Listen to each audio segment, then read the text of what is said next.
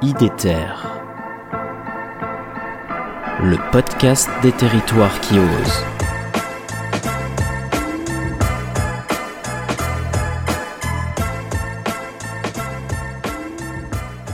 Ben, il y a, il y a, Exploration.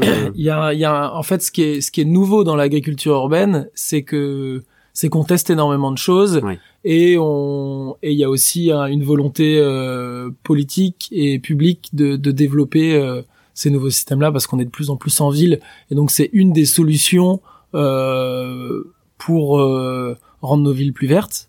Mais l'agriculture urbaine, c'est pas du tout nouveau. Au final, euh, l'agriculture urbaine, il y en a, il y en a depuis très longtemps en ville.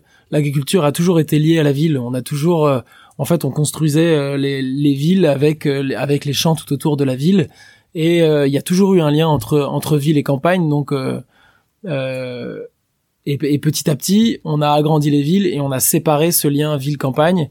euh, parce que euh, bah, parce qu'on avait des systèmes de euh, d'approvisionnement des villes euh, beaucoup plus performants du coup on pouvait on, a pu éloigner euh, les centres de production des, des villes et ensuite il y a eu une forme d'agriculture urbaine un petit peu différente qui est arrivée pendant les des crises par exemple pendant l'embargo à Cuba on s'est retrouvé à transformer des des terrains de foot en en jardin potager euh, la crise plus récente en Grèce, euh, à partir du moment où les gens ont commencé à bah, avoir faim parce qu'il y avait plus de parce que bah, voilà crise financière, ils ont ils se sont mis à transformer des terrains en villes euh, pour leur propre alimentation. Donc t'as as une apparition de l'agriculture urbaine dans les dans les pays en crise qui est, qui est hyper fréquente et qui qui, qui se répète euh, qui s'est répétée plusieurs fois dans l'histoire quoi. Euh, pendant la Seconde Guerre mondiale, on produisait à Paris euh, aussi euh, en plein centre urbain.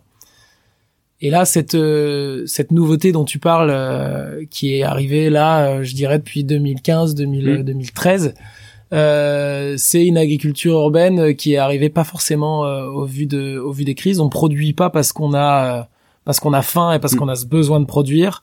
Euh, donc je parle dans les dans les villes les plus développées, euh, mais pour de, mais pour d'autres raisons. Euh, parce que on veut recréer un lien entre ville et campagne, parce qu'on veut ramener de la nature en ville, parce qu'on veut avoir cette euh, cette euh, matière pédagogique pour transmettre aux, aux enfants euh, ce que c'est que ce que c'est qu'une tomate, à quel moment ça pousse, etc.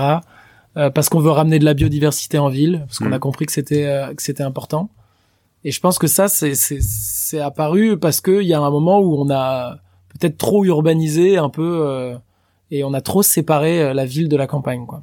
Ouais, il y a peut-être pas eu une crise au sens euh, crise euh, Crise éco- géopolitique crise ou gé- économique, mais une crise peut-être intérieure ou une crise euh, de notre société qui fait qu'on a ramené ces sujets-là.